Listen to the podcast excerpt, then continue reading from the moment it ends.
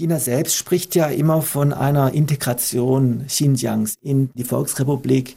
Andere sprechen von Kolonisierung eines fremden Raumes. Die autonome Region Xinjiang liegt im äußersten Nordwesten Chinas. Auf einer Fläche etwa viermal so groß wie Schweden leben etwa 26 Millionen Menschen. 45 Prozent davon entfallen auf das Turkvolk der Uiguren, das im Süden der Provinz lebt. Beinahe ebenso groß, nämlich 41 Prozent, ist der Bevölkerungsanteil der eingewanderten Han-Chinesen.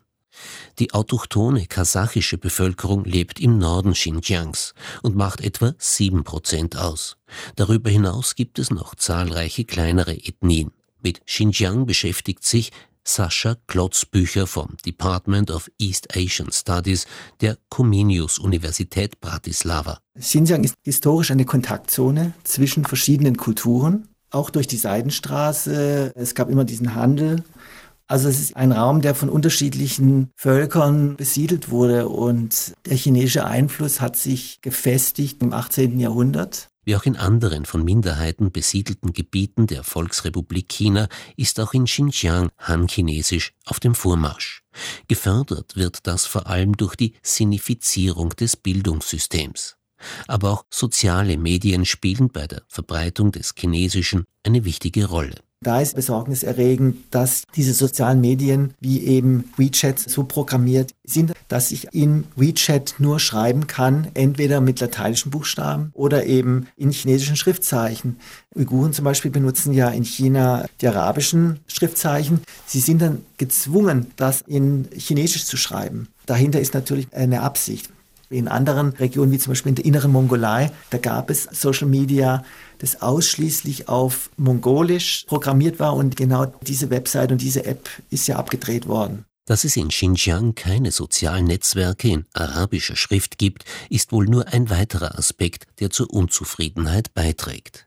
Aus vor allem uigurischer und kasachischer Sicht werden Han-Chinesen in fast allen Lebensbereichen bevorzugt. Der Bogen spannt sich von Aufträgen, die fast ausschließlich an Han-chinesische Firmen vergeben werden, über das Aufgeben müssen der traditionellen nomadischen Lebensform, der ungebremste Zuzug von Han-Chinesen bis hin zur alltäglichen kulturellen Abwertung. Da wurde gesagt, was die Uiguren machen, was eben die Kasachen machen, eben diese Wirtschafts- und Lebensform ist rückständig. Wie wir an Chinesen leben, das ist eigentlich modern. Sie denken, dass je schneller die wirtschaftliche Entwicklung vorangeht, diese Probleme, die im Moment ethnisch auftauchen und eben artikuliert werden, eigentlich verschwinden. Und alle, die sozusagen was anderes sagen, werden sehr schnell in diese Ecke des Separatismus gesteckt. Personen, die sich innerhalb der Volksrepublik China für Minderheitenrechte einsetzen, geraten rasch mit Behörden in Konflikt, wobei es auch hier einen Unterschied macht, ob man Han-Chinese ist oder nicht. Wir haben eben Leute, die vielleicht eine Koran-App auf ihrem Handy haben oder ein Kopftuch tragen oder eben bestimmte Dinge gelesen haben. Das war sozusagen hinreichend genug, um eben bestimmte Leute in so ein Lager zu stecken. In diesen Lagern sitzen ja eben nur Uiguren oder Kasachen und keine anderen. Also ich hatte selbst einen Studenten, der Han-Chinese aus Xinjiang ist und er hatte auch mal ein Problem mit der Polizei und da hat auch die Polizei zu ihm gesagt, du kannst froh sein, dass du jetzt Han-Chinese bist, weil wenn du nicht Han-Chinese wärst, hätten wir dich jetzt ins Lager geschickt. Die Sinologin und Tibetologin Ute Wallenböck hat mehrere Jahre im Nordosten Chinas gelebt. Heute unterrichtet sie an den Universitäten Brünn und Bern. Umerziehungslager heißt in China auf Englisch übersetzt Vocational Training, also es wird eine Weiterbildung angeboten. Es wird der Bevölkerung, die zuvor kritisch war, nicht so regimetreu war, eine Möglichkeit geboten, sich der staatlichen Ideologie anzuschließen, damit es zu einer Modernisierung und zu einer Verbesserung des Lebens kommt.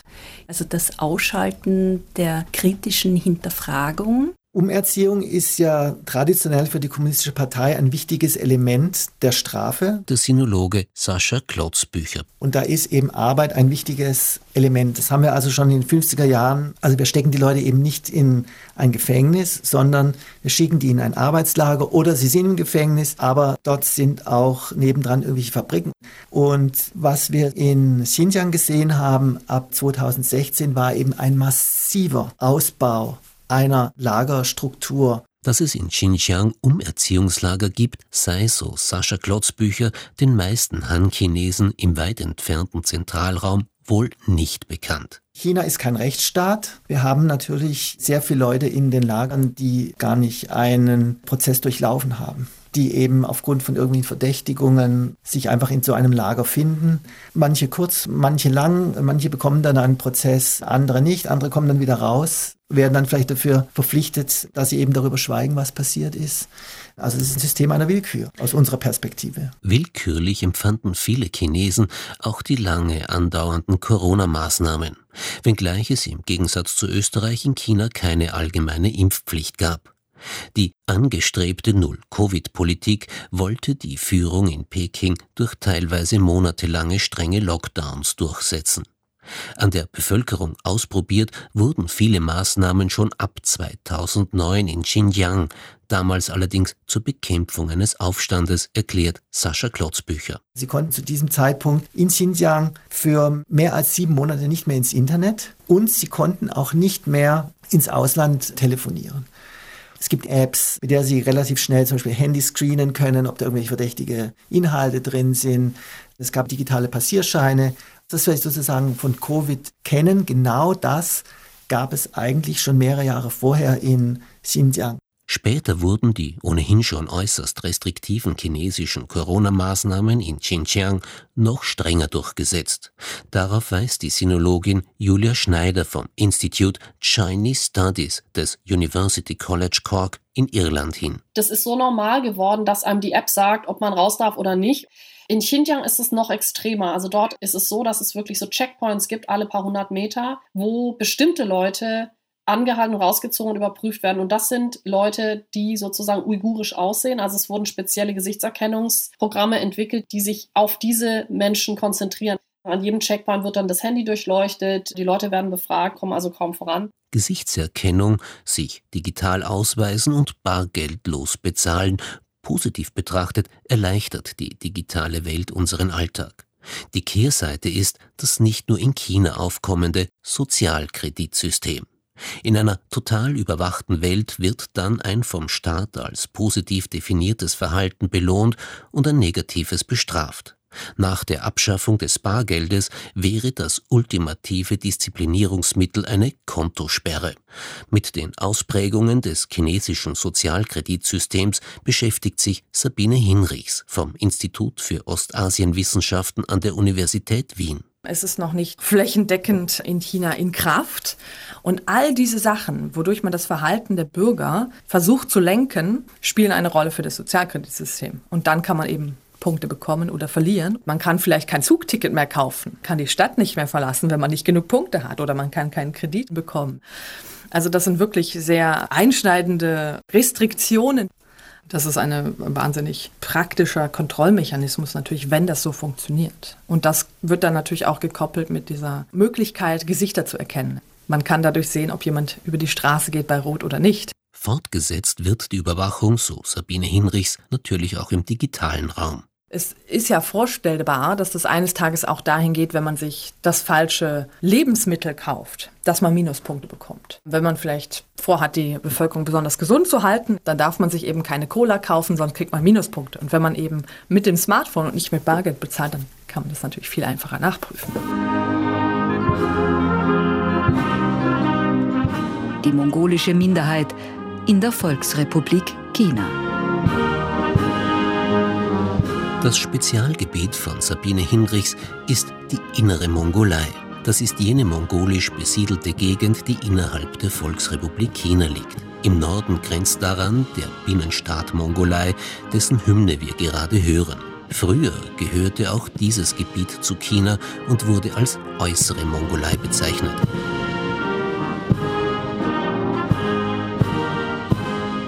Mit einer Einwohnerdichte von nur zwei Personen pro Quadratkilometer ist die zwischen Russland und China liegende Mongolei das am dünnsten besiedelte Land der Erde. Auf 1,5 Millionen Quadratkilometern leben nur 3,3 Millionen Menschen. Auf chinesischer Seite, in der autonomen Region Mongolei, sind es hingegen 25 Millionen, wobei nur 17 Prozent, also etwa 4 Millionen, ethnische Mongolen sind. 80 Prozent sind Han-Chinesen. Zum Beispiel der Buddhismus ist ja ein ganz klares Anzeichen dafür, dass die Mongolen sich über ihre eigene Steppenregion ausgeweitet haben, sich über andere Völker bemächtigt haben während der Zeit des Mongolenreiches im 13. und 14. Jahrhundert. Was wir am besten wahrscheinlich kennen, Genghis Khan, seine Eroberungsfeldzüge bis nach Europa, aber auch eben China. Zwischen 1279 und 1368 wurde China von der mongolischen Yuan-Dynastie regiert. Dabei trafen zwei Kulturen aufeinander, die nomadisch lebenden Mongolen aus dem Norden und die Ackerbau betreibenden Chinesen im Süden. Doch bevor die Mongolen sich China zuwandten, expandierten sie in Richtung Westen. Interessanterweise ist es natürlich für die chinesische Geschichtsschreibung ganz schwer zu verkraften, dass die Mongolen sich gar nicht zuerst Chinas bemächtigt haben, weil das natürlich ganz interessant für die Mongolen hätte sein müssen, China einzunehmen. Vielen Han-Chinesen gilt die chinesische Kultur als die einzig wahre Kultur. Um sich diese anzueignen, wäre es aus ihrer Sicht erstrebenswert gewesen, zuerst China einzunehmen. Es gibt natürlich in neuester Forschung auch sehr viel Streit darüber, wie stark diese anderen ethnischen Völker sich eben assimiliert haben, während sie über China herrschten. Und die Mongolen sind das einzige Beispiel, was wirklich heraustritt als nicht assimiliert. Im Gegensatz zu den Mongolen ging die aus der Mandschurei stammende Qing-Dynastie samt der mandschurischen Bevölkerung völlig in der Mehrheitsethnie der Han-Chinesen auf. Heute sind die Probleme der Mongolen in China ähnlich wie jene anderer Minderheiten. Im Zentrum steht ein mehr oder weniger starker Assimilierungsdruck.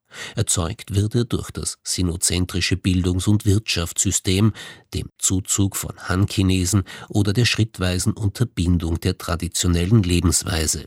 All das führte in den vergangenen Jahren auch in der inneren Mongolei zumindest vorübergehend zu Aufständen. China, so Sabine Hinrichs, sei Proteste aber gewöhnt, heute genauso wie früher. Im Prinzip ist das immer, was wir in der chinesischen Geschichte sehen.